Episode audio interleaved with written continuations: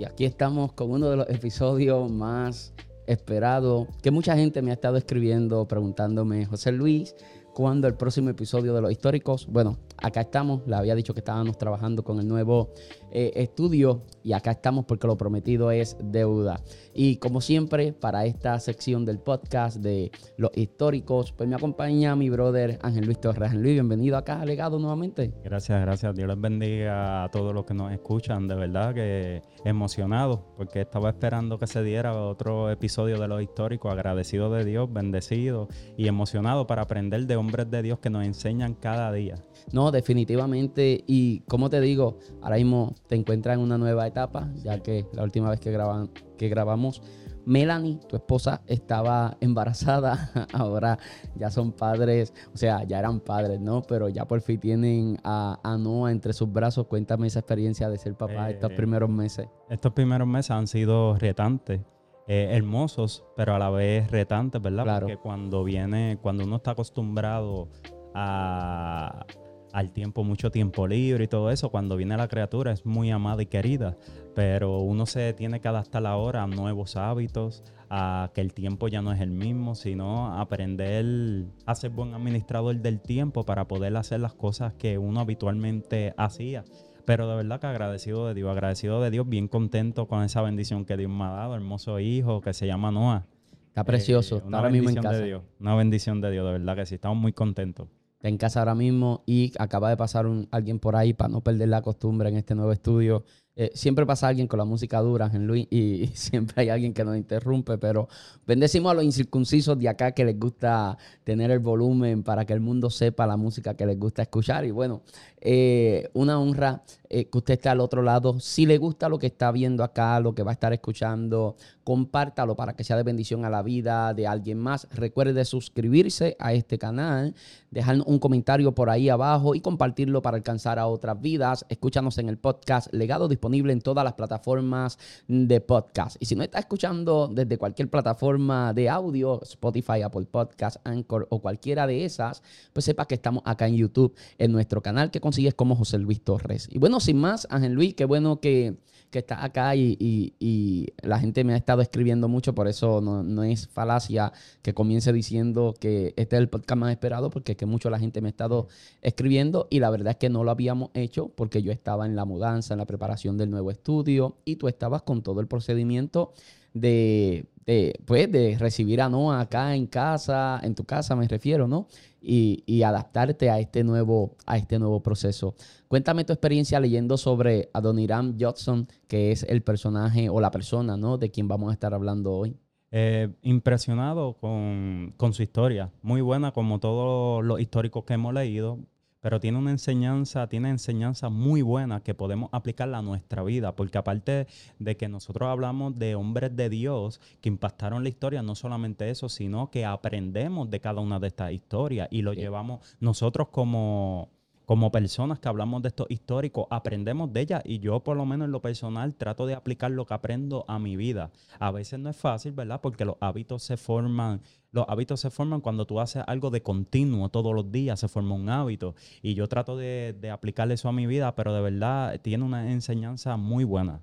yo creo que si hay algo, una palabra que pudiera definir cada uno de los históricos sería retante, ¿no? Creo que cada vez que terminamos de hablar de alguno de los históricos, terminamos sintiéndonos desafiados para, o sea, desafiados en el aspecto de que fueron hombres de Dios tan extraordinarios dentro de sus deficiencias, dificultades, problemáticas que enfrentaron.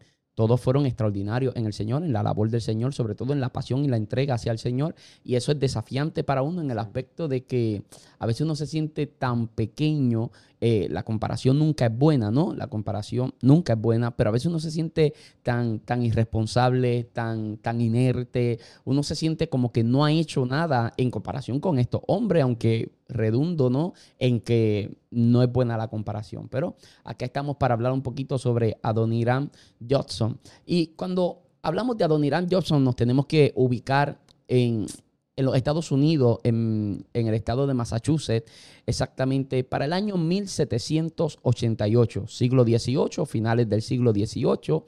es cuando comienza la vida de Adoniram Johnson. Ahora, es interesante porque este hombre que nace allá en Malden, creo que se pronuncia, es el primer histórico del que nosotros hemos hablado acá que sale de la nación norteamericana. Creo yo, quizás me estoy equivocando porque ya llevamos varios históricos, pero creo que de todos los que hemos hablado, eh, casi todos son de, Europa, de, Asia, pero de acá, de Norteamérica o de Centro Suramérica, no, no habíamos tocado a nadie.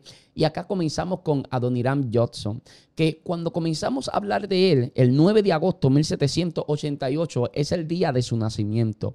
Un hombre que por lo escrito se entiende que nace dentro de una familia cristiana. Pero no es que nace dentro de una familia cristiana, sino que una familia bastante diligente, una familia que le enseñó a crear el hábito de la lectura. Quizás fue una de las primeras cosas que comenzaron a hacer en la vida de él. Desde que él aprendió a leer, le enseñaron a crear el hábito de leer la Biblia mínimamente un capítulo al día, de manera que antes de que ya él cumpliera cuatro años de edad, ya él había aprendido a leer y tenía el hábito de leer al menos un capítulo de la Biblia al día.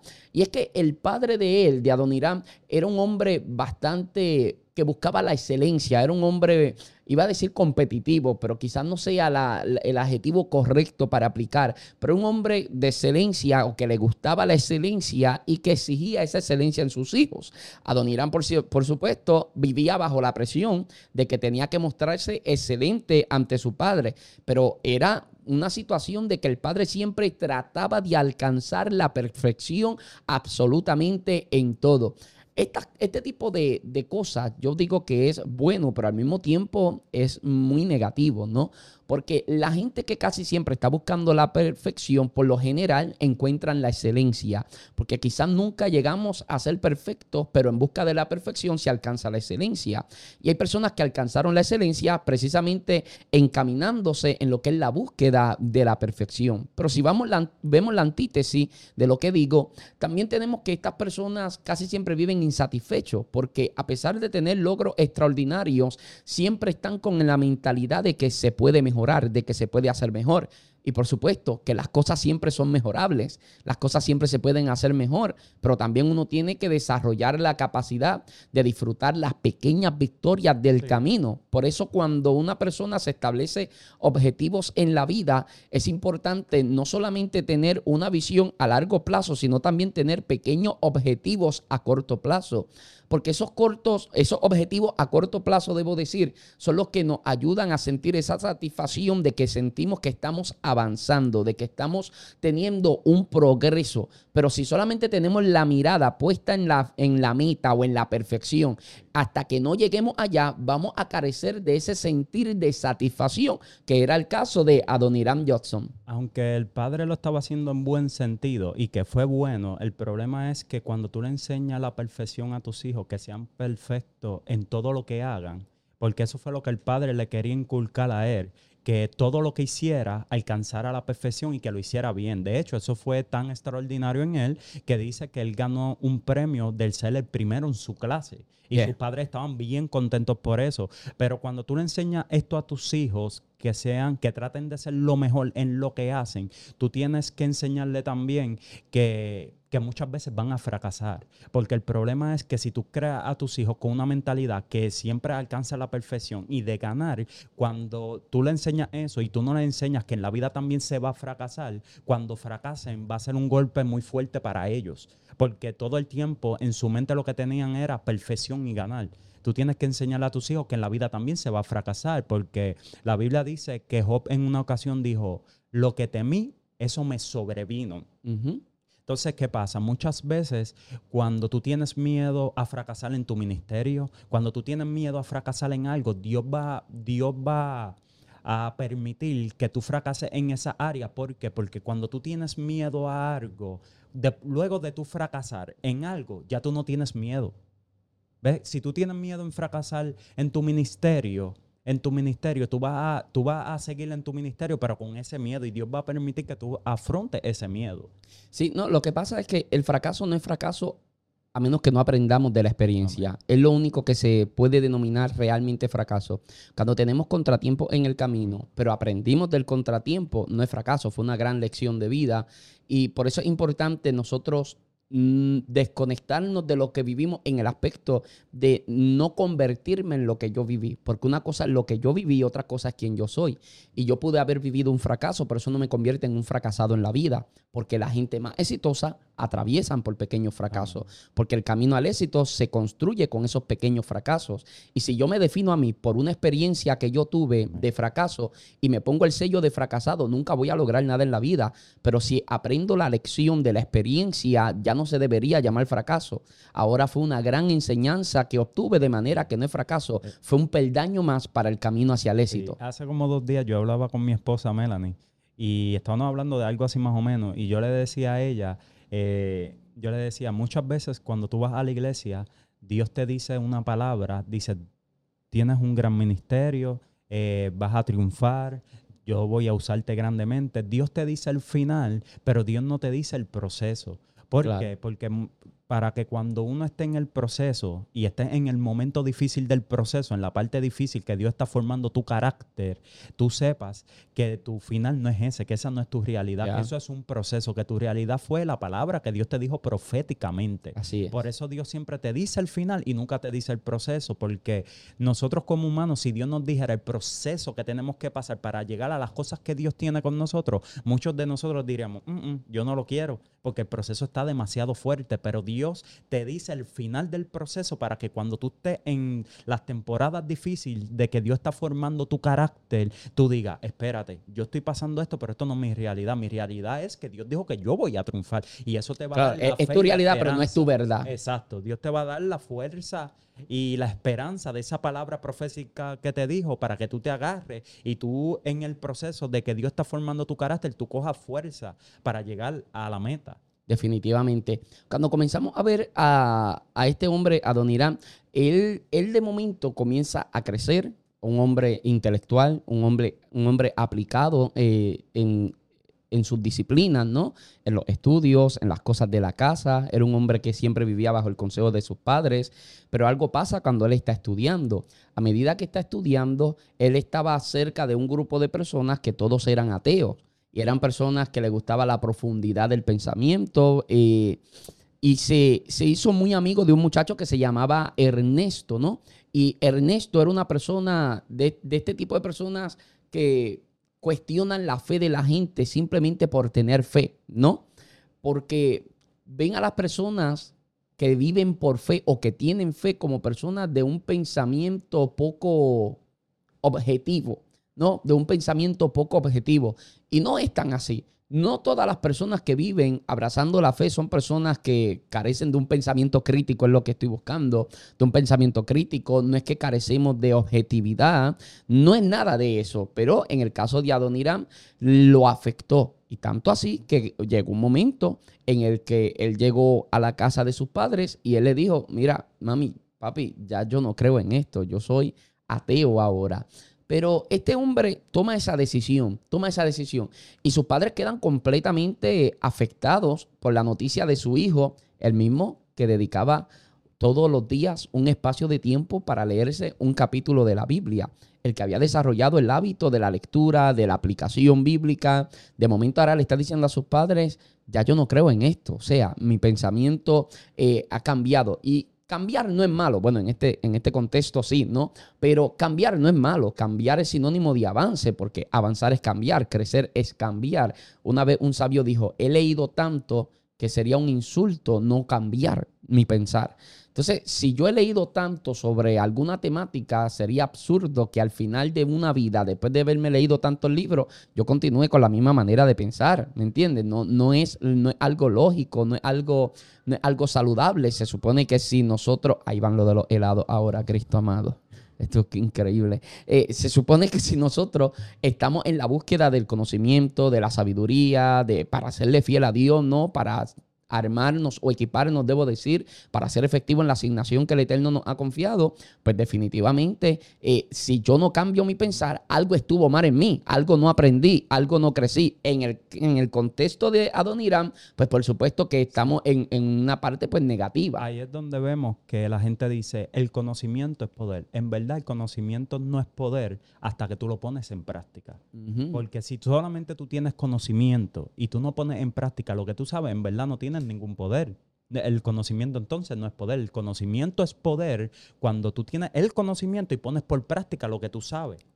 Claro. Y entonces eh, es fascinante cuando nosotros comenzamos a ver esto porque ahora de momento el muchacho es ateo. De momento el muchacho ya no cree en Dios. De momento el muchacho ya no cree en todo lo que le enseñaron desde pequeño es algo bastante común hoy en día. Muchos de nuestros jóvenes se van a la universidad y de momento un día le dicen a su mamá, a su papá, eh, no, ya yo no quiero ir más a la iglesia porque pues yo respeto que ustedes crean, pero ya yo no creo así, no pienso así, mi mentalidad cambió por completo y, se respeta, se respeta. Pero cuando nosotros ponemos, eh, nos vamos al contexto, discúlpame, en el que Adoniram le dice eso a, a sus padres, un día Adoniram va a casa de su tío. Y en casa de su tío había un joven predicador.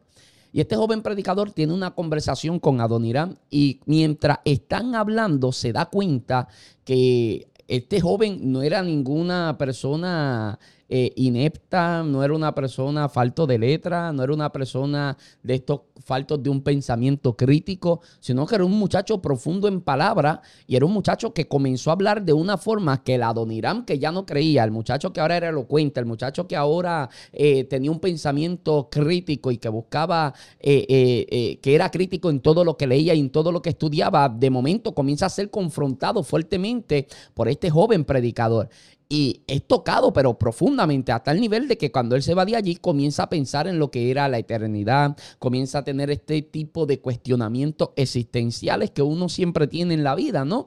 Sobre todo cuando tiene ese encuentro con Cristo, con la palabra del Señor. Quiero hacer un paréntesis. Dios siempre forma personas y, y tiene personas preparadas para este tipo de casos en específico. Claro, no todos somos apologetas. Todos deberíamos tener un conocimiento mínimo de, apología del Evangelio para poder presentar una sana defensa, una defensa eh, buena de, este santo Evangelio, pero no todos vamos a ser apologetas, eh, no todos estamos enfocados en esa rama pero todos deberíamos tener un conocimiento mínimo. Pero sí Dios tiene gente específicamente formado ahí. Hay un, hay un canal de YouTube que es poderoso, que, que a mí me gusta, me gusta bastante, que es precisamente este Rincón Apologético, Apologético, me estoy riendo porque ya se me había olvidado el nombre.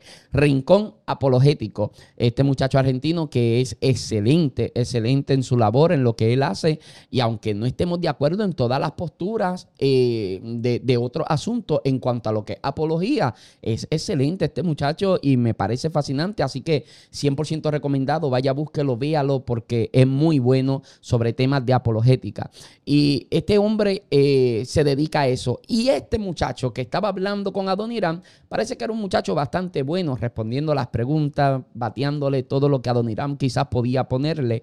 Y Adoniram esa noche la pasó en un lugar, en un hospedaje, y cuando estaba en el hospedaje, él estaba pensando, eh, Ángel Luis está muy calladito hoy, él estaba pensando en todo lo que le había dicho este joven predicador. Y mientras está meditando en esto, él está escuchando en la habitación de al lado como unos quejidos, como si hubiera una persona que parece que le está pasando algo.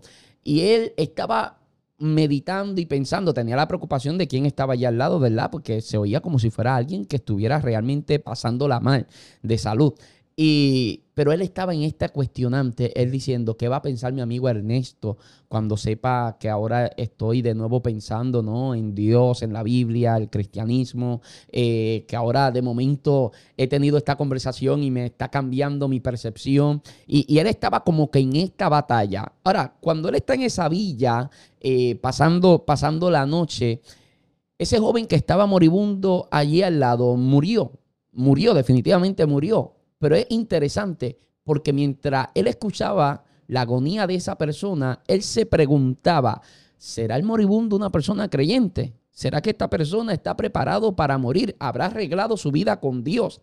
Recuerda que este hombre hace un día era ateo y ahora está meditando en todo esto. Al otro día por la mañana, cuando él se levanta, le dicen que la persona que había muerto en la habitación continua a la de él era un joven sumamente brillante, era una persona muy inteligente de nombre Ernesto. Efectivamente, quien había muerto en la habitación de al lado era su amigo, era Ernesto. Y cuando esto sucedió, cuando esto sucedió, él quedó profundamente marcado por lo que vino siendo la muerte de Ernesto. Ahora, este, esto le, le, dejó a él una marca porque hay momentos en la vida que marcan un antes y un después.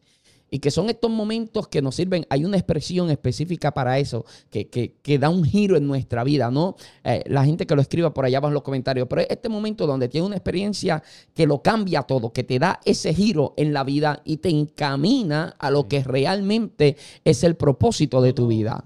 Este, no solamente eso lo marcó, quiero ir un poquito atrás, tocar un punto, que es la conversación que él tiene con este joven acerca del alma, que este hombre obviamente no solamente era elocuente, estaba lleno del poder de Dios. Claro. Que ninguna conversación que tú tienes con las personas son eh, la semilla cae en tierra perdida, porque solamente bastó con una conversación que tuvo con un joven lleno del poder de Dios y del conocimiento de la palabra para que él empezara a pensar en la eternidad y en su alma. ¿Por qué? Porque muchas veces en nuestro trabajo, en nuestro diario, muchas veces decimos, ah, yo no voy a hablarle de Dios a mis compañeros de trabajo, ya yo le he hablado. ¿Por qué? Porque uno lo ve como que no tiene, no tiene eficacia en tener una conversación de cinco minutos. Sin embargo, él solamente bastó con un par de minutos para que él pensara en la eternidad. Y eso pasa con nosotros. Nunca eches por menos hablar la palabra de Dios a alguien que tú piensas que no la va a recibir.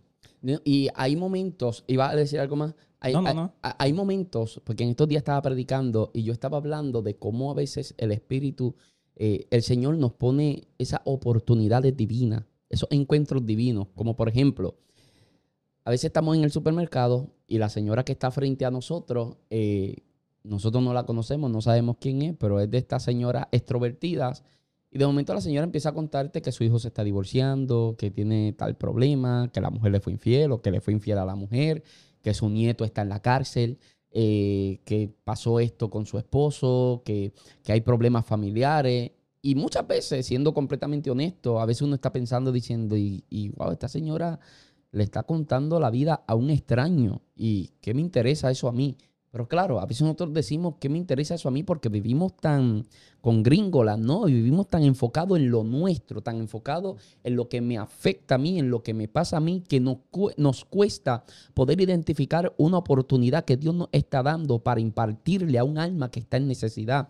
No es casualidad que esa persona, entre todos los compañeros de trabajo, quiera desahogarse contigo. No es casualidad que dentro de todos los vecinos con quien quiera hablar y contarle y hacer catarsis sea contigo. Quizás sea porque esa persona puede percibir que en ti hay algo que puede ayudarle a aliviar su dolor. Y no es algo, es alguien, es el Espíritu Santo de Dios que nosotros portamos con nosotros. Es la gracia de Dios que pone en ti y la gente, la gente ve algo en ti, es la gracia de Dios. Eh, algo interesante también que era en el entorno donde él se pasaba, donde él estudiaba, obviamente era un entorno de ateísmo, cuando él sale de ese entorno, que él se gradúa de la escuela y él sale, ya era más fácil para él que Dios tratara con él. Y eso pasa. A veces los jóvenes cristianos en las universidades, en los trabajos, su entorno, mucha gente dice, eh, eh, las personas se dañan porque quieren, pero tarde o que temprano cuando tú andas con un grupo determinado de personas, si tú eres cristiano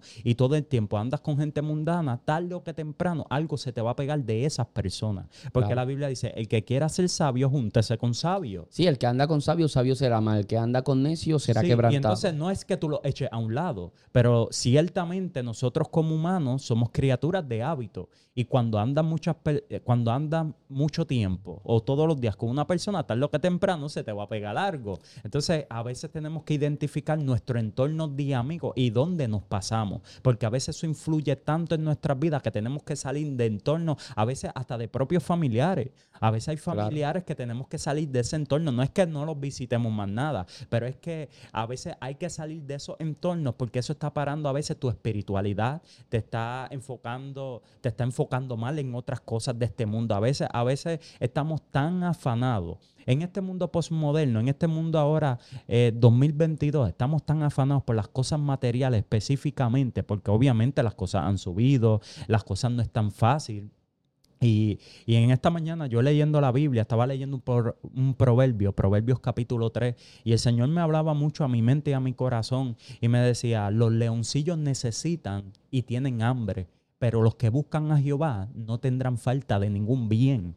Y muchas veces cuando eh, sabemos la palabra, por eso es que digo que el conocimiento no es poder hasta que tú lo pongas en práctica, porque muchas veces sabemos mucha palabra de Dios, pero no ponemos en práctica lo que sabemos de la palabra de Dios, por lo tanto, la palabra de Dios no se hace realidad en nuestras vidas.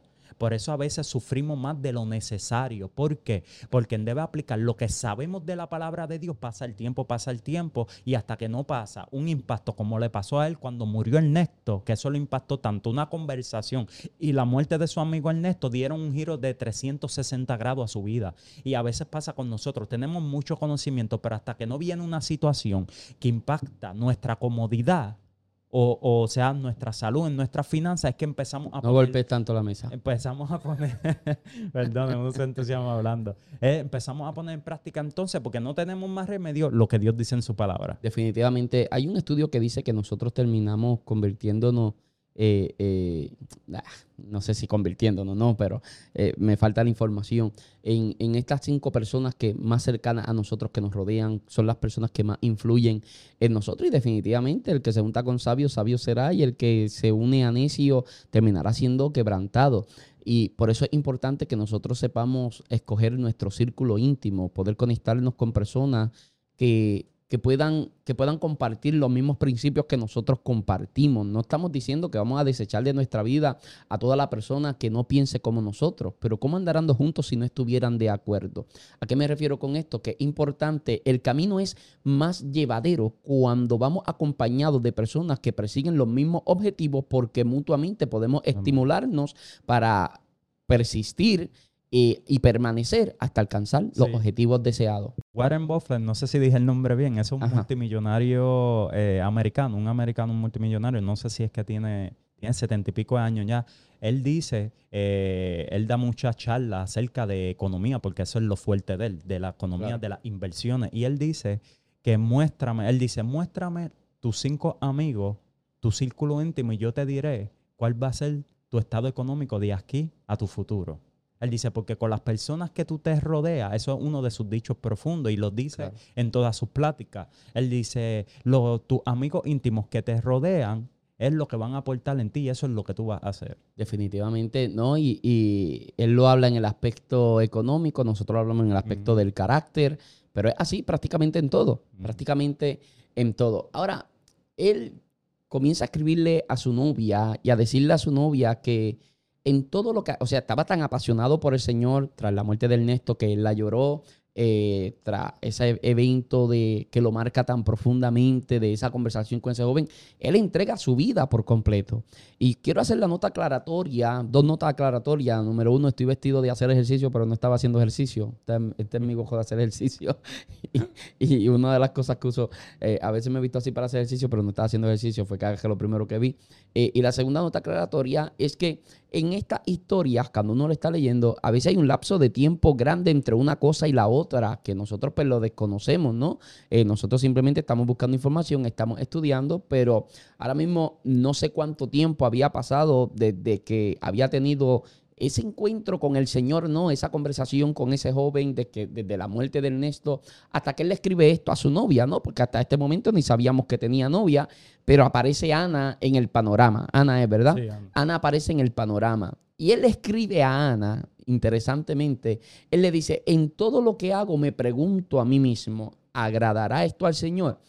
Esto es tan característico de ese primer amor, es tan característico de, debería ser característico del cristiano en general, ¿no? Pero en ese primer amor es lo único en lo que nosotros pensamos. Y hace unos, unos capítulos atrás del podcast había yo entrevistado a Eleonor acá y Eleonor me hablaba sobre eso. Eleonor hablaba de cómo cuando ella se convirtió, eh, decidió cambiar todo en su vida porque lo único que pensaba era en Dios. Dios, lo, Dios era todo. Mi alfa, mi omega, mi levantar, mi acostar, era absolutamente todo. Y entonces ahí eh, eh, eso, es, eso es una etapa de enamoramiento que nunca debe dejar de ser.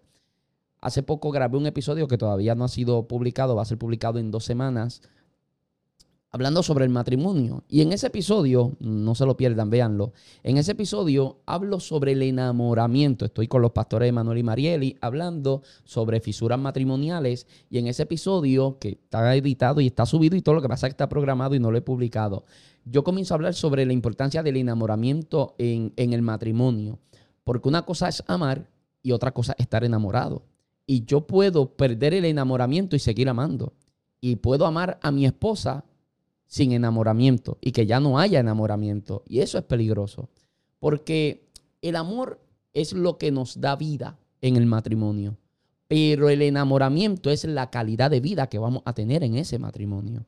Entonces no es lo mismo decir, no, yo la amo y estoy ahí en los momentos buenos y los momentos malos a decir yo la amo y cada día se lo digo, le doy un beso, se lo demuestro con detalles, eh, la apoyo en todo lo que ella emprende, estoy con ella mano a mano en cualquier necesidad. O sea, no es lo mismo, el enamoramiento es detallista, el enamoramiento es atento, el enamoramiento nos hace permanecer alerta, el, enamoramiento nos hace todo el tiempo poner a la otra persona eh, eh, en un... En un le damos prioridad no a la otra persona. Eh, eh, todo el tiempo estamos atentos, todo el tiempo estamos pendientes. Y si eso afecta un matrimonio, ¿cuánto afectará nuestra relación con Dios? Y a veces amamos a Dios, pero hemos perdido el enamoramiento. Y es lo que Dios le escribió a la iglesia de Éfeso, o lo que Dios le dijo a la iglesia de Éfeso. O sea, pero tengo una cosa contra ti que has perdido tu primer amor. Y Dios le da una estrategia que se basa en tres cosas. Eso lo hablo allá, pero igual lo voy a decir aquí.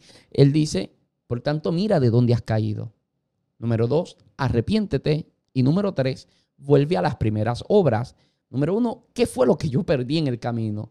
De, ese hábito de oración, ese hábito de lectura, la santidad, la integridad, la honestidad, ¿qué fue lo que yo perdí? Número dos, arrepiéntete. Importante. No es lo mismo pedir perdón que arrepentirse. Es, es, fácil pedir perdón. Lo que no es tan fácil es tener un corazón genuinamente arrepentido. Pero número tres, vuelve a las primeras obras. Entonces, el Señor nos dice, si tú identificas de dónde fue que tú caíste, si tú te arrepientes y regresas a las primeras obras, tú vuelves a lo que es esa etapa de primer amor que nosotros dentro del contexto matrimonial llamamos enamoramiento. Yo pienso también que, que, mucho tiene que ver también cuando tú estás en el primer amor buscando a Dios.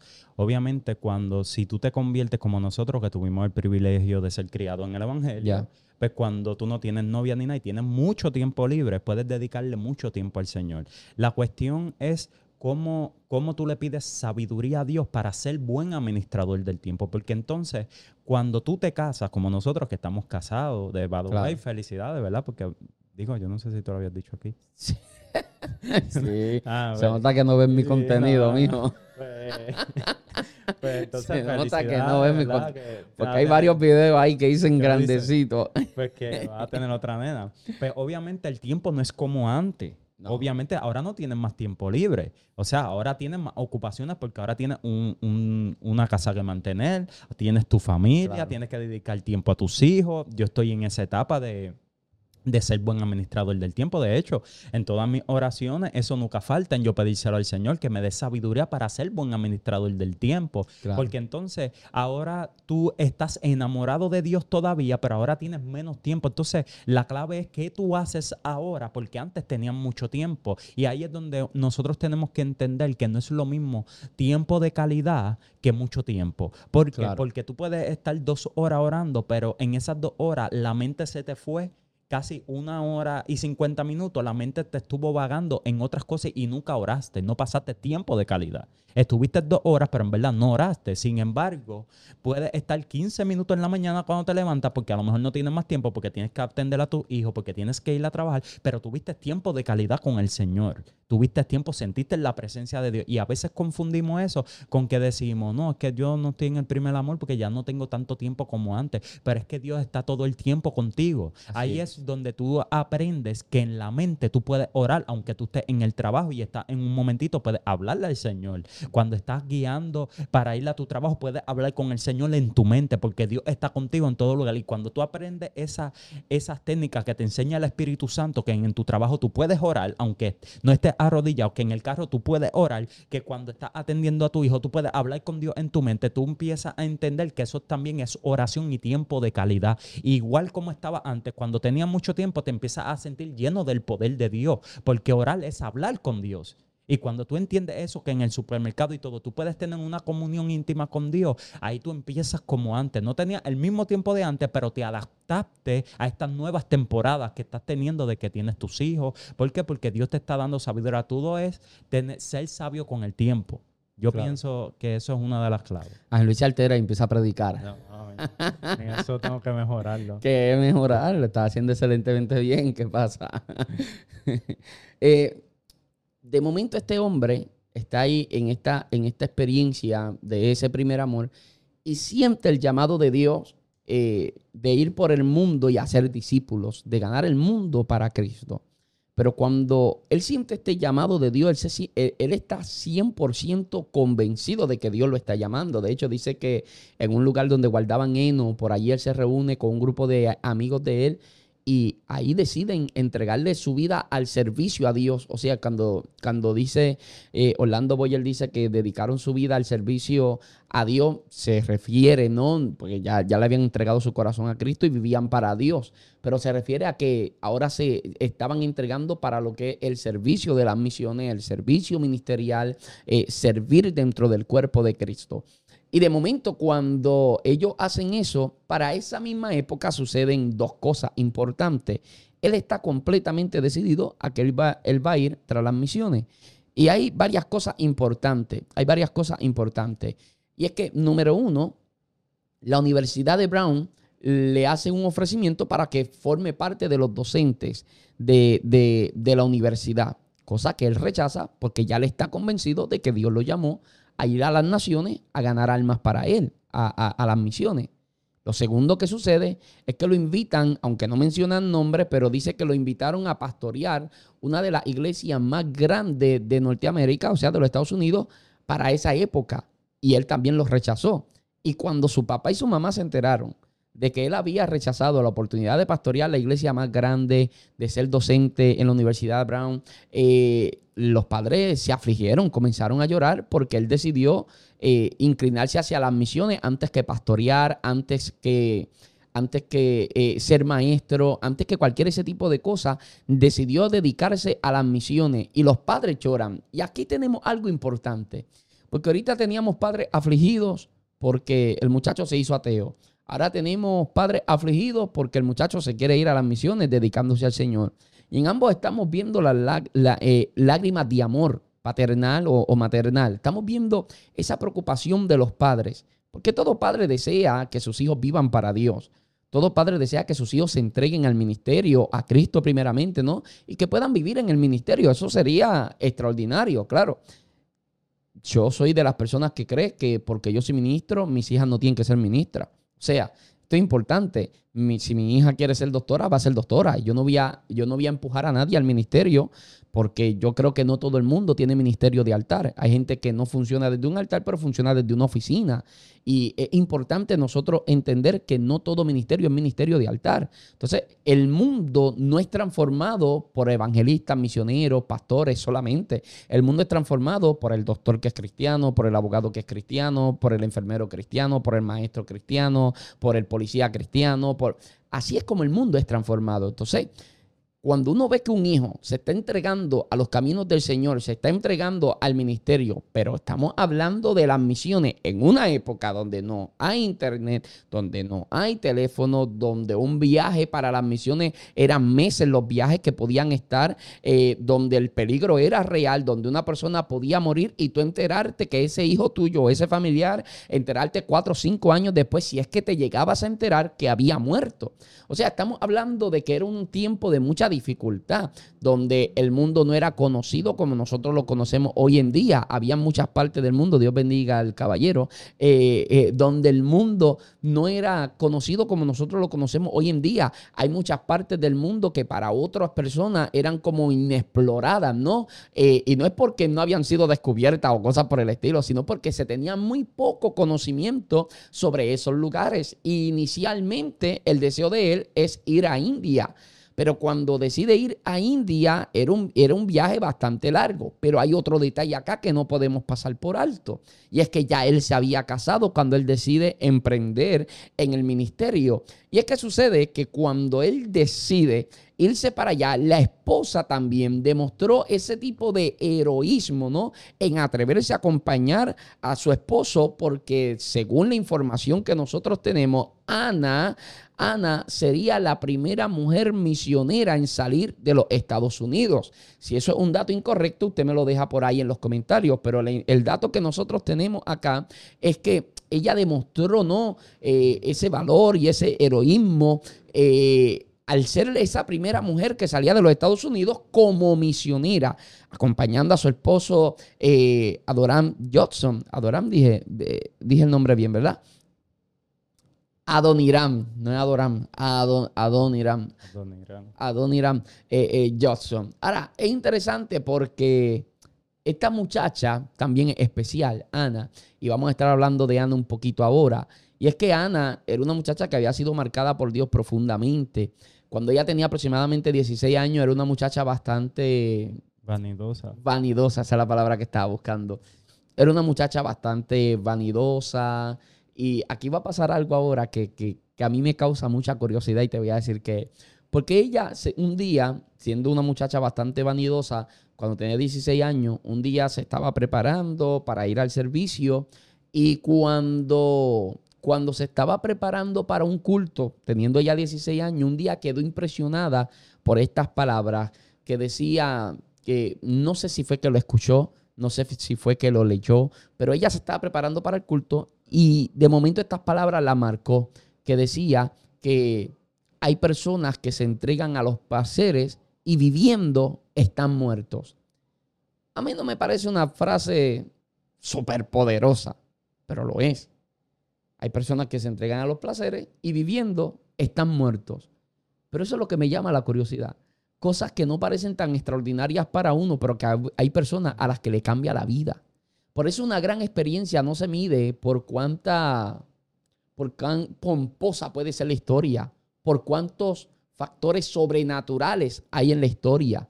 Porque hay gente que ha visto ángeles, ha visto demonios y hoy se perdieron, ni le sirven al Señor. Hay gente que vio las manos de Dios, hay gente que vio, qué sé yo, qué, que han tenido visiones, que han tenido experiencias que uno las oye y uno dice, wow, qué impresionante. Sí, sí, pero ni le sirven al Señor, ni están buscando de Dios y quizás hasta murieron apartados de los caminos del Señor. Porque una gran experiencia no es cuánto de lo sobrenatural tiene, involucra esa historia. No es cuántas cosas o factores sobrenaturales hay en la historia lo más tremendo de una historia y lo más poderoso de una experiencia, debo decir, lo más poderoso de una experiencia es el efecto que causa esa experiencia. Si esa experiencia, por mínima que parezca o por minúscula que parezca, por insignificante que parezca, te ata a Cristo. Porque hay gente que han tenido experiencias sobrenaturales y viven a espaldas de Dios. Pero hay personas que llegaron a un culto, se le pararon los pelos y hasta el día de hoy viven rendidos a los pies de Cristo. Adorian, en el caso de Adorian fue cuando Adonirán. Adonirán. En el caso de él fue cuando tuvo... Yo también estoy diciendo a, Adoram hace rato. Fue en el caso cuando tuvo la conversación en casa de su tío con este joven y luego muere Ernesto. Eso fue lo que hizo que, que, su vida girara a 360. En el caso de ella, que ella era vanidosa, le impactó. A nosotros a lo mejor no nos impacta porque a lo mejor puede ser que no seamos vanidosos Quizás no a la altura de ella. Yo creo que todos somos un poco vanidosos. Pero no, no, quizás no. Pero tú no tanto, porque tú cogiste lo primero que viste y te lo pusiste. Parezco un loquito, ¿verdad? Eh, es que acuérdate que tenía que montar algo aquí. Eh, es que estaba montando. Eh, de libro. exacto. Este librero, el segundo librero que está acá. Y, y entonces, pues no podía. De hecho, estaba todo sudado antes de empezar a grabar aquí. Pero. Eh, no crea, no crea, no, eh, a veces uno es bastante vanidoso y, eh, es triste, ¿no? Porque uno viene, nosotros venimos de pobreza, claro, la pobreza de la que nosotros venimos no, se, no se compara a lo que se vive en Venezuela, a lo que se vive en algunos territorios de África, del continente africano, pero, pero dentro del contexto puertorriqueño, nosotros vivimos pobreza, ¿no? Dentro de lo que se considera pobreza en Puerto Rico. Y, a veces uno es bastante orgulloso. Yo pienso que la vanidad no se trata si tú tienes dinero o no. Eh, No. es un, es No, una actitud, es una actitud, porque uno hemos Es conocido. como la soberbia. Exacto, hemos conocido gente que tienen dinero y son humildes. Y uno dice, de verdad que es bien humilde, ¿sabes? Y hemos conocido gente que son pobres, pero son vanidosos. No hay nadie más rico que Dios y más humilde que Él. Ajá. Y no hay nadie más pobre que el diablo y más soberbio que. Él. O sea, que eso es una actitud. Es una actitud. Sí, de- eh, eh, eso tiene que ver con el corazón. Sí. eh, Es, una, es una cuestión de carácter. Esto de la soberbia, eh, eh, o sea, la altivez de espíritu, lo que viene siendo la, la vanidad, todo eso tiene que, ver, tiene que ver con eso. Ahora, para ir avanzando, ya casi vamos a la recta final, pero vamos a entrar ahora a las misiones que este hombre tuvo. Este hombre decide irse junto con su esposa. eh, antes de irse, importante, el Señor comenzó a proveerle absolutamente todo lo necesario. De hecho, él salió con una buena cantidad de dinero de Estados Unidos. Eh, parte de ese dinero era dinero que él tenía ahorrado y otra parte de ese dinero eran donaciones que habían hecho diferentes denominaciones. Perdóname, es que el cable del micrófono hace rato me está roceando eh, eh, eh, la pierna y pensé que era un lagartijo, me asusté. y de momento, ¿qué pasa? Que ellos deciden irse y ellos iban con, con una buena cantidad, con una buena cantidad de dinero. Pero el viaje hacia la India, el viaje hacia la India, eh, era un viaje que no era corto, ¿no? como Por- cuatro meses. por lo menos cuatro meses iban a estar en alta mar. Así que antes de él irse, se despide de su hermano. Y es interesante porque su hermano, el Natán se llamaba, no el Natán, sino corrido, el Natán. El Natán no le estaba sirviendo al Señor en ese momento. Y cuando él se despide de su hermano, oró fervientemente al Señor para que pudiera tocar el corazón de él. Y de hecho, esta era la última vez que él vería a su hermano. Por eso estoy hablando de que emprender en las misiones, sobre todo en ese contexto histórico, era bastante duro. O sea, hoy en día sigue siendo durísimo. Las personas, para mí, héroes de la fe son las personas que hoy en día se meten en la ventana 1040, ¿no? Este tipo de personas que se meten en esos países, para mí, son cristianos de otra liga, cristianos de otra clase. Es una serie completamente diferente a lo que la mayoría de nosotros somos. Yo los admiro, yo los respeto y creo que es una especie en peligro de extinción. Y de momento este hombre decide emprender, hacer todo eso, pero son cuatro meses duros, cuatro meses fuertes, donde tanto él como ella se enferman a mitad de camino, comienzan a padecer, comienza a ser sumamente difícil. Porque hay que considerar que ellos no sabían otro idioma que no fuera el inglés. De manera que esta gente se estaba aventurando para, para, para un lugar para empezar desde cero literalmente. No es que había ya una base misionera, no es que allá había un contacto o cosa parecida, no, es que esta gente iba literalmente a abrir campo. Por eso es interesante por demás, por eso es que sus padres también lloraban, porque ellos iban a un lugar donde el evangelio, en muchos lugares donde el evangelio nunca había llegado. En Birmania, que es donde se desarrolla esta historia, que es donde Dios lo llevó, ahí nunca se había escuchado el evangelio. Él iba a empezar de cero. De hecho, él iba a traducir la Biblia al idioma de ellos, por eso es que también sus padres lloraban. Pero algo que interesante que me llama la atención es que cuando ellos están los cuatro meses en esa embarcación que se enferman y la están pasando pésimo, aún así el escrito dice que ellos, que una de las cosas que los mantuvo de pie y los ayudó fue su fe ferviente. En otras palabras, ellos nunca dejaron de buscar a Dios en oración a pesar de la situación que ellos estaban viviendo. Y eso es bien importante porque hay momentos críticos en nuestra vida donde humanamente a veces nos alejamos de Dios aún siendo cristianos. Porque las Sí. cosas se ponen difícil, se ponen difícil y es parte del ser humano, es parte de ser cristiano, ¿sabes? Pero ellos eh, sobrepasaron esos límites que aún pasándolas tan difícil, aún a punto de morir, aún así seguían orando y buscando a Dios. Por eso es que ellos tenían una fe tan inquebrantable por la- el tipo de intimidad tan fuerte que tenían con Dios. Definitivamente. Fue en el año 1812 cuando ellos se van y comienzan ese viaje hacia la India, que ese era el destino que ellos tenían, Que ellos querían. que ellos querían, el destino que ellos tenían. Y aquí vemos algo bastante interesante, ¿no? Porque ellos sabían qué era lo que Dios quería que ellos hicieran. Lo que ellos no tenían claro era el lugar, El lugar. porque la India, Dios no les dijo que fueran a la India. Eh, Dios sí les dijo que era lo que ellos querían y ellos buscaron un lugar de necesidad al cual ellos pudieran impactar. De manera que es interesante cómo eso funciona. Cuando ellos pasan esos cuatro meses, fueron cuatro meses en una embarcación que eso debe sentirse como una eternidad, ¿no? Claro, uno disfruta un crucero porque uno está siete días ahí, pero estar cuatro meses ahí debe ser terrible.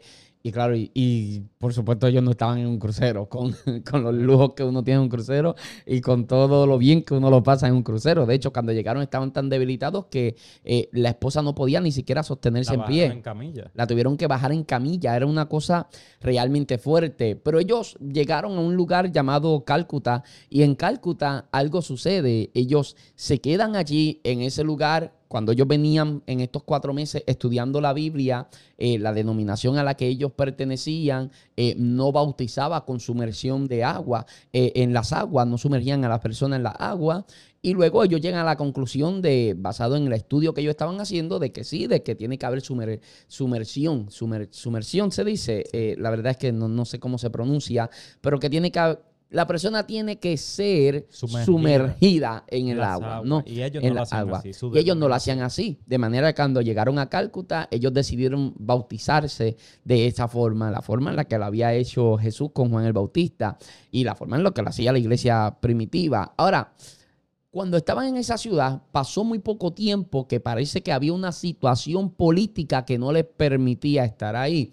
Ahora, aunque la historia o al menos las fuentes que nosotros tenemos no especifican cuál era la situación política, eh, ellos tenían que, ellos vivieron huyendo de país en país, ¿sabes? Y no fue por, por, dos ni tres días, por espacio de 17 largos meses. Cuando hablamos de 17 meses, estamos hablando casi de año y medio, o sea, exactamente año y medio o año y cinco meses. Esta gente estuvieron ahí huyendo por 17 meses de país en país, de país en país, con lenguas que ellos no conocían, que ellos no dominaban, hasta que terminaron llegando a un lugar que se llama Rangún en Birmania.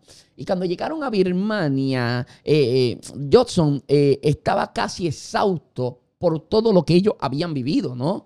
Eh, por todo lo que ellos habían atravesado. La verdad es que la esposa ya estaba eh, moribunda, la esposa ya estaba en un estado casi catatónico. Y allí en Birmania, en Birmania, el imperio era, oiga bien, déjame leerlo, porque el imperio de la Birmania de aquella época era más bárbaro, más bárbaro y de lengua y costumbre más extrañas que cualquier otro país que los Johnson habían visitado importante, porque en el país quizás más complicado es donde ellos deciden establecerse para hacer la obra que ellos emprendieron hacer inicialmente para la India, pero que luego terminaron convenciéndose de que no era la India el lugar, que lo iban a hacer acá en, en, en Birmania. Y cuando comienzan a trabajar en Birmania, no fue fácil. ¿Sabe por qué no fue fácil? Porque los primeros cinco años ellos no hicieron otra cosa que estudiar la lengua, creando su propio diccionario, eh, trabajando a profundidad para poder traducir la Biblia y entonces poder comenzar a hacer la labor de evangelismo. Eh, y no solamente eso, sino que el rey de Birmania tenía una ley que decía que ninguna persona que viviera ahí podía adorar a otro Dios. No sabemos la religión que tenían en Birmania. No lo sabemos. Sí, no, no busqué esa información. Pero decía la ley que ninguno, ninguna persona que viviera en Birmania podía adorar otro Dios ni podían tener otras creencias que no fueran las de todo el mundo. En otras palabras, en Birmania todo el mundo creía en lo mismo. Cuando él llega, no solamente no sabía la lengua, sino que las leyes también estaban en contra de él. Por eso es que luego él cae preso también. Claro. No, y, y hay algo que ellos comprendieron que a veces a nosotros nos cuesta poder comprender. Cuando ellos llegaron allí a Birmania, ellos se dieron cuenta de que todo lo que ellos habían atravesado en el viaje, lejos de quejarse y lejos de cuestionarle a Dios por qué nos ha pasado todo lo que nos ha pasado, ellos sentían que era Dios cerrando puertas para que ellos entendieran que no era el lugar donde ellos tenían que establecerse ni el lugar donde ellos tenían que estar. Y cuando ellos llegan a Birmania, era justo un lugar estratégico. ¿Por qué? Porque eventualmente, o, Rangún eh, para ese tiempo, era el puerto principal de Birmania y era un lugar estratégico para comenzar a predicar a Cristo en contra del paganismo del continente asiático. Entonces era muy importante eh, ubicarse en un lugar que fuera tan estratégico. Una estrategia que también hacía el apóstol Pablo, porque Pablo dónde es que iba a evangelizar principalmente? A las grandes metrópolis, porque son los lugares donde habían, por ejemplo, el ejemplo de Corinto, quizás uno de los mayores, ¿no? Porque era un lugar, eh, un puerto sumamente importante, donde, donde eh, ese, él podía a abarcar a un mayor número de personas de diferentes partes del mundo y lograr así una mayor propagación de este santo evangelio. Ahora, cuando ellos están allí, ellos tuvieron que crear su propio diccionario, como antes dijimos, y gramática, y, pasaron hasta cinco años y medio antes de que pudieran llevar a cabo el primer culto. Y aquí estamos en algo que es importante, siempre que hablamos de los históricos, recomiendo el podcast de Jonathan García, o sea, la entrevista que le hice en este podcast a, Jonathan García, eh, quien preside el ministerio Aliento a las Naciones o la agencia misionera Aliento a las Naciones. Es impresionante porque a veces nosotros pensamos que es ir y empezar a predicar y ganar almas para Cristo. No, no, no. Esta gente dedicó cinco años y medio de su vida en el estudio, en el análisis, en el aprendizaje, adaptándose a la cultura, aprendiendo de la cultura, eh, metiéndose en la cultura, eh, traduciendo la Biblia, para luego de cinco años y medio poder por lo menos dar el primer culto sea, no estamos hablando de una labor fácil. Yo estoy seguro que más de una vez en esos cinco años y medio habrán pensado en desistir, en regresarse quizá a los Estados Unidos, en sentir que estaban perdiendo el tiempo, que era una labor más fuerte de lo que ellos habían pensado. No debió haber sido fácil.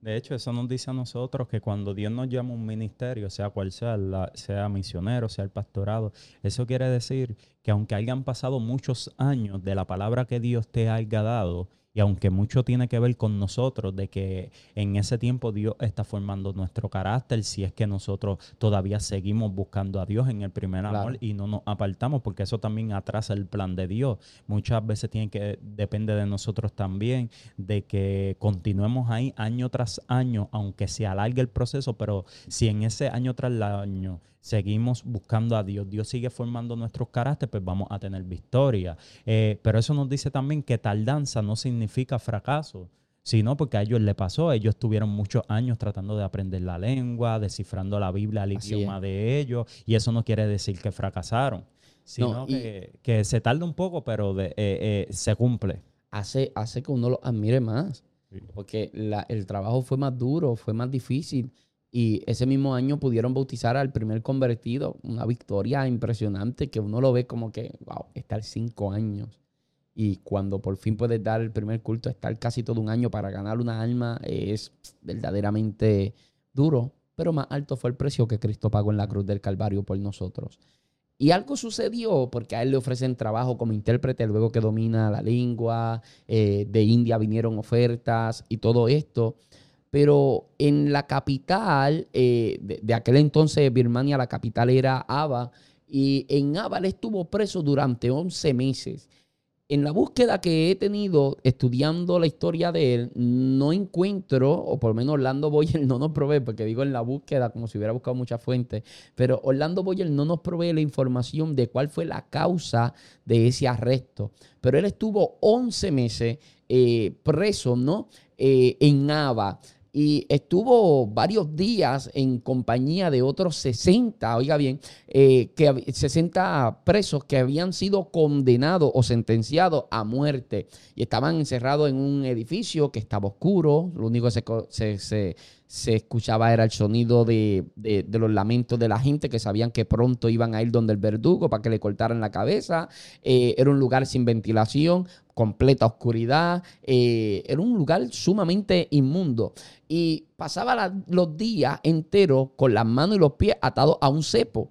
Y esto es impresionante porque dice que por el resto de su vida las marcas de aquellas cadenas se quedaron en su piel. Se quedaron en su piel. Eh, eh, bueno, dije, dije por el resto de su vida, pero ahora mismo no estoy seguro si ese dato es correcto. Fue por el resto de su vida hasta que murió hasta que murió. Llevó la marca de esas cadenas. Y en este punto, cuéntanos la historia de la esposa Ana que le llevaba, que le llevó la almohada. Bueno, cuando. Pero imagino yo que en este punto, debe ser, Sí, sí, debe haber cuando este él cae punto. preso, que obviamente no sabemos por qué, pero especulo yo, como te dije eh, hace ratito, que era que había una ley que decía que no podía, no podían creer en otra creencia y si se convirtió en una persona... Me parece lógico. Si se convirtió en una persona, posiblemente haya quebrantado la ley y lo hayan metido preso por eso. Pero anyway, eso es solamente especulación cuando tú lees la historia. Pero cuando él Sí, pero tiene mucho sentido lo que estás Sí. diciendo. cuando él cae preso, interesante un dato que dice Boyer, que dice que él no hubiera soportado esos 11 meses si no hubiera sido por Ana, que, le- que el, que el carcelero le permitió a Ana llevarle comida a él, llevarle comida y le daba eh, palabras de esperanza cada vez que lo visitaba y eso le daba aliento a él. Pero en una ocasión en especial, Ana hace una almohada. Entonces eh, yo lo veía y yo me reía, yo decía, eso era como tráfico. ¿Por qué? ¿Por qué lo digo? Era Porque literalmente eso. Ana, cuando le hace la almohada, ahí aprovecha y le mete la Biblia que él la había traducido de- del idioma inglés al otro idioma. Sí, no, no sé cuál qué No, idioma no. se hablaba allí. Birmania. No, no sé. Era, No sé. Déjame, él yo, estaba- yo te lo busco aquí. Sí, él la estaba traduciendo, el tiempo que tenía libre la traducía cuando no estaba preso y a Ana se le ocurrió la idea de ponérsela en la almohada. Entonces, cuando le lleva esa almohada, él estaba, aunque estaba preso, él estaba contento. ¿Por qué? Porque él sabía que ahí estaba la palabra de Dios, lo que él había traducido y más también la podía leer. Claro. Entonces, ¿qué pasa? Él estuvo preso, eh, eh, todos esos meses que él estuvo preso, el carcelero le quita la almohada. Birmano. Birmano. Pues- el idioma oficial de Birmania. pues él le estaba traduciendo a birmano. Entonces, ¿qué pasa? El carcelero le quita la almohada a él para su propio uso. Luego que Ana se entera de eso, con mucho sacrificio, hace otra almohada mucho mejor para convencer al carcelero que le devolviera la almohada que tenía, porque ahí tenía la Biblia, y él darle la otra que era mucho mejor, y lo Claro. logra hacer. Cuando él lo logra hacer, eh, la Biblia él no la había terminado de traducir. Sin embargo, el tiempo que estuvo preso, como no había más tiempo de hacer más nada, él pudo traducir toda la Biblia, toda la Biblia al idioma. Sí, Entonces- que todavía no estaba traducida en su No estaba totalidad. traducida. Pero esto me llama la atención. Hay algo aquí que me quiero detener. ¿Por qué? Porque en los momentos que nosotros pensamos, en los momentos que Dios permite que nosotros pasemos, porque una cosa primero debemos entender, que la Biblia dice en Romanos 8:28 que a los que aman a Dios, todas las cosas ayudan a bien. Cuando tú eres consciente de ese texto bíblico, tú no coges personal las cosas que a ti te pasan. ¿Por qué? Porque tú entiendes por ese verso bíblico que si Dios es tu Padre y Dios te ama, todo lo que Dios permite en tu vida no es para morir, sino que un propósito Dios tiene con lo que a ti te pasa en tu vida. Y cuando tú entiendes eso, cuando tú eres consciente de eso, la vida se te hace un poco más fácil en el sentido que tú dices, ok, me pasó esto, no lo cojo personal, porque si Dios me ama y Dios lo permitió, un propósito tiene. Ok, eh, lo que me llama la atención es que los cuatro meses que ellos estuvieron en la embarcación, ellos pudieron descubrir entonces lo del bautismo. O sea, ese tiempo que ellos estuvieron buscando a Dios, esos cuatro meses, aunque estuvieron Claro. a punto de morir, pero sin embargo le sacaron provecho a que ese tiempo que tenían ahí, ellos descubrieron por ese estudio que estaban haciendo que ellos lo estaban haciendo mal, sino que tenían que sumergirse en las aguas para ser bautizados. Luego, cuando él cae preso, él lo vio como una pérdida de tiempo, el momento que él estuvo preso, pero sin embargo no fue una pérdida de tiempo porque ese tiempo que él estuvo preso no tenía na- nada más que hacer y pudo traducir toda la Biblia.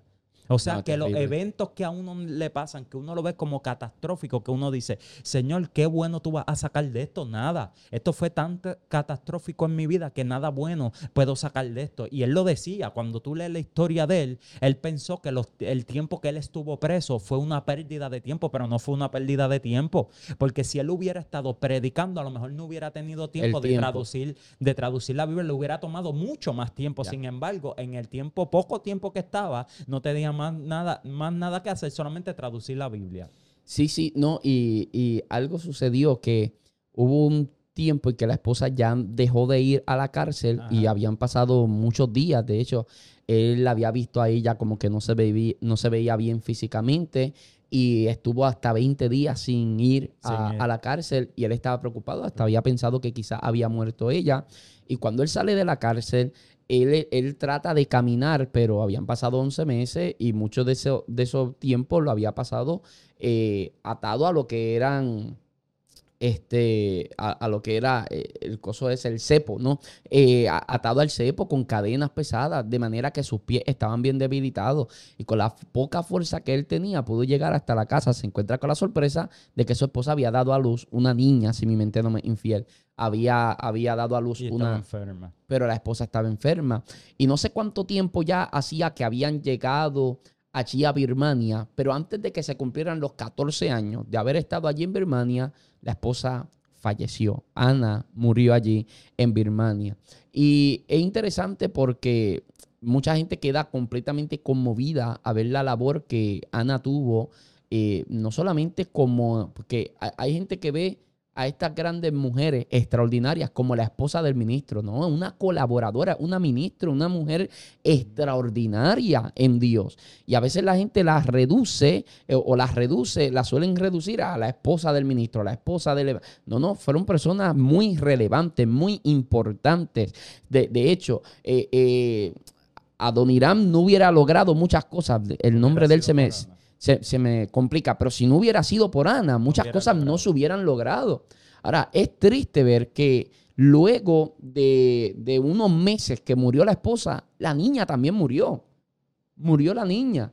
Y pasa un espacio de seis años y medio, él solo en Birmania, ministrando, eh, predicando, tratando de ganar alma, tratando de crear discípulos, eh, esforzándose por esta labor. Y a cabo de seis años y medio, él termina casándose con la viuda de otro misionero. y nosotros nos estábamos riendo. Nosotros nos estábamos riendo porque que, es que todos estos hombres de Dios que nosotros hemos hablado acá en los Se históricos. tres, cuatro veces. es una fortaleza terrible. Son hombres, son hombres que, que se casaban cuatro y cinco veces, una cosa increíble. Bueno, hubo uno de los históricos, no me acuerdo el nombre, pero, pero ya íbamos como por la sexta esposa en la historia. Se habían dejado y, seguía casándose, se moría enseguida. Una cosa increíble. Pues este no, esta no es la última mujer, así que eso lo vamos anticipando. Eh, termina casándose con la, con la, eh, discúlpame, con la viuda de otro, misionero, ¿no? Eh, hombre que le sirvió a Dios y él dijo, bueno, pues, pues hay que seguir hacia adelante en Cristo Jesús. Tú estás sola, yo estoy solo, seguimos. La obra continúa, la misión continúa y dos son mejores que uno, así que... y le hizo hijos también. sí, sí, sí, no, estamos bromeando aquí, pero eran, eran hombres de Dios tremendo y esas mujeres este, que tenían toda la libertad y el derecho, ¿no? De, volver a casarse, ¿no? Pero que es curioso, ¿no? Que todos los hombres que hemos hablado acá se han casado tres, cuatro, pero hubo uno que se casó como cinco veces y me daba una risa eso tremendo. Pues eh, al cabo de uno de, esos seis años y medio, pues él termina casándose con la viuda de aquel, de aquel, de aquel misionero, ¿no? Y perseveraron allí durante, por el espacio, creo, creo, creo que por espacio de 20 años, ¿no? Eh, él estuvo allí ministrando, haciendo quizás eh, una de las mayores contribuciones que se le podía hacer a, Birmania en, ese, en esa época, y de hecho en la historia, ¿no? Que es la traducción de la Biblia eh, a, la Biblia entera, a la propia lengua del pueblo, que es eh, birmano, ¿no? Que ahorita te lo había dicho, pero lo dejé por aquí, por si acaso se me olvidaba. Eh, lo había traducido a birmano y, y, eso es una de las mayores contribuciones que se le puede hacer a un país, ¿no? Que ese país pueda tener la palabra de Dios en su propia lengua, en su propio idioma. Y después de haber pasado allí, eh, de estar en el campo como extranjero, trabajando por 32 años. Después de estar 32 años allí, yo tengo 31, cumplo 32 en un mes. Eh, eh, sí, en un mes. Cumplo 32 aproximadamente en un mes, 25 de julio. Eh, después de estar 32 años, allí ya tú tienes 34. bueno, tú cumples 34 el 29. 34. Ah, wow, tú cumples en unos días. Sí, ya mismo. Cumples una semana. Sí, el próximo miércoles, hoy es miércoles. Sí, te, voy a, decir lo que quiero de regalo cuando se acabe. Ah, me lo dice. Me lo dice. Para comprometer. Pero no puede pasar de 20 pesos tampoco, ah. así. Creo que un poquito más. Bueno. Con Ibu, creo. Bueno. Tranquilo. Vamos, a ver qué pasa. Eh, eh, mami siempre decía, pues, porque uno le pedía cosas a mami, pues cuando yo va para arriba. Nunca compraba nada de lo que nosotros queríamos ver. Era siempre, pues cuando yo iba para arriba, y uno siempre se quedaba con eso, como que Dios mío. pero es que veníamos de una pobreza, no extrema, pero una pobreza. Lo que se conoce como pobreza en Puerto Rico. Para ir cerrando, a Luis, después de estos 32 años estando allí, eh, la esposa enferma. Eh, y se la muere también. pero no, lleguemos ahí, espérate, ¿qué pasa, tigre? Espérate, porque de momento él, para preservarle la vida a su esposa, pues no se quería quedar viudo, un hombre que se ha casado mucho, pero él no, eh, la intención de él no es, enviudar, ¿no? Eh, la había, habían procreado ya tres hijos con, con esta nueva mujer. Eh, y perdonen, verdad, que digo nueva mujer porque es que no, tenemos el nombre de ella. Pero con, esta mujer de Dios, pues habían tenido tres hijos y después de 32 años decidió regresar a Norteamérica, su tierra natal. Pero en vez de mejorar la enfermedad que ella tenía, pues empeoró mucho más hasta que pues terminó muriendo en el viaje y la enterraron allá en Santa Elena, que era un lugar por donde había pasado el navío. Eh, Adoniram quedó bastante eh, marcado, quedó dolido ¿no? por la muerte de, su, de su esposa.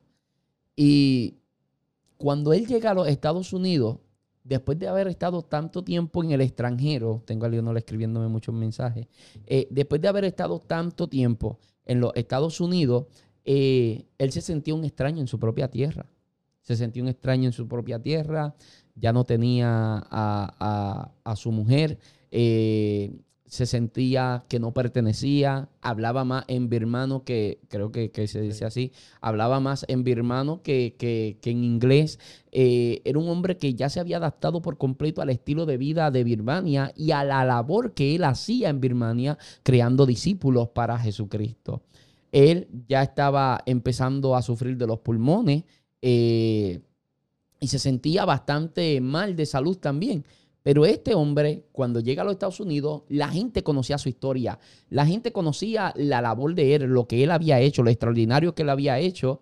Y cuando él estaba allí eh, eh, eh, en los Estados Unidos, un día él termina convenciéndose de que él tiene que regresar a, a Birmania, porque, o sea, en Birmania era el lugar donde él se sentía completo, era el lugar donde ya él se sentía en casa. Pero a los ocho meses de haber muerto su segunda esposa, él decide... Dice, ahora la quiero americana.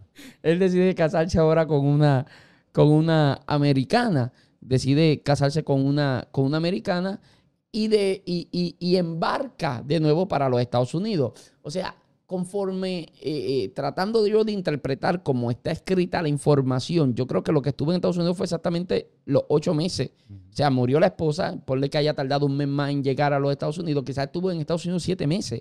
No se adaptó, no se acostumbró, no se sentía en casa, decidió irse a Birmania muchas veces, eh, mucho tiempo más debo decir sin cobrar nunca un centavo, sin nunca tener ningún tipo de sueldo, pero él decidió irse para allá hasta alcanzar la edad de 61 años, estando allí cuando entonces recibió el llamado para estar con el Señor.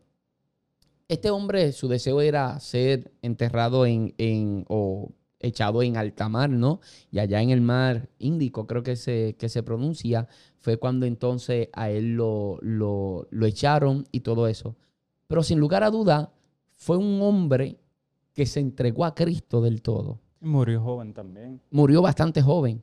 Y fue una persona que su corazón no estaba en otro lugar que no fuera en la labor de servirle a Cristo. O sea, su mente no, no estaba en otra cosa. Él no se sentía completo haciendo otra cosa que no sea haciendo lo que Dios le llamó a hacer en el lugar en el que Dios lo llamó a hacer eso. Y yo creo que si algo podemos aprender para cerrar acá, eh, si hay algo que, y, hay algunas cosas que se nos están quedando de la historia, pero es que estamos de tiempo limitado y tengo que salir ya, que Leonel tiene una clase de la universidad ahora. Pero si hay algo con lo que yo me puedo quedar es que definitivamente nosotros tenemos que aprender a, a, sentirnos completos. Bueno, no, eh, eso es un disparate, perdóneme, perdone lo que acabo de decir. Pero qué lindo sería que únicamente nos sintamos completos cuando estamos cumpliendo con el propósito del Eterno. Que vivamos con esa insatisfacción en cualquier otra cosa que no sea en lo que Dios nos llamó a hacer. Porque no hay mayor fracaso en la vida que tener éxito haciendo algo que Dios no te llamó a hacer. Algo que quiero decir también es que en cierta ocasión, cuando, cuando él estaba falleciendo, él habla con alguien y Orlando Boyer dice que él dijo algo bien importante. Él dice que, que en todo lo que él logró y le pidió a Dios, tarde o que temprano, Dios se lo concedió. A lo mejor no como la manera que él había pensado, pero todo lo que él logró, Dios se lo concedió de una o de otra manera. De hecho, eh, en lo, el tiempo que él estuvo preso, que él pensaba que había sido una pérdida de tiempo, que obviamente sabemos que no fue una pérdida de tiempo porque tradujo toda la Biblia. Y segundo, se escuchó en otros países el sufrimiento que él había pasado en Birmania. Incluso e, en Jerusalén. Sí, eso es lo que iba a decir. Eh, no me sé el lugar específico, no me acuerdo, pero impactó tanto a los judíos que la historia de él que, la gente de ese lugar de Jerusalén empezaron a pedir misioneros por la historia de él. El sufrimiento de él fue un éxito. porque Porque muchas veces uno dice, el sufrimiento que yo paso no tiene, no tiene ningún sentido. Sin embargo, el sufrimiento que pasó, que pasó él en la cárcel abrió puertas al evangelio en otros lugares, aún después de él haber muerto. Fue tan impactante todo lo que él pasó fue todo tan dirigido por Dios que él estuviera preso. Todo lo que él pasó fue que Dios lo permitió. Y esto es duro de escuchar, pero todo lo que él pasó fue permitido por Dios para un bien mayor de lo que él pensaba, que aún después de muerto, Dios impactó otras vidas y se convirtieron aún después de su muerte. Hasta el día de hoy que seguimos hablando de la historia de Adoniram Johnson. Eh, historia fascinante, un hombre de tres matrimonios, que cada una de las, fuera de toda broma, cada una de las mujeres con las que se casó fueron mujeres de Dios extraordinarias que se entregaron a la misión tanto como él. Porque la gente dice, no, el sufrimiento de Adonirán. Sí, pero ahí estaba Ana sufriendo, ahí estuvo su segunda esposa, ahí estuvo su tercera esposa. Mujeres de Dios extraordinarias, entregadas a la labor de Dios. Y bueno, déjenos ahí abajo en los comentarios qué lección usted aprendió con esta historia extraordinaria, fascinante. Pero que tenemos que irnos porque estamos un poquito tarde. Solamente invito a la gente a que siga a Ángel Luis como Ángel Luis Torres en las redes sociales, especialmente en Instagram y en Facebook también. Yo creo que él está. en Luis no publica. En Instagram más que en Facebook. Luis no publica nada más que historia, pero, pero está allí. Y bueno, eh, nos deja allá abajo su opinión, lo comparte para que sea bendición a la vida de alguien más y no, no olvides suscribirte al canal de YouTube o al podcast, donde sea que nos esté escuchando, suscríbete y compártelo para que sea de bendición, de, de, de, bendición a la vida de alguien más. Será hasta una próxima oportunidad. Dios les bendiga, paz. Dios te bendiga.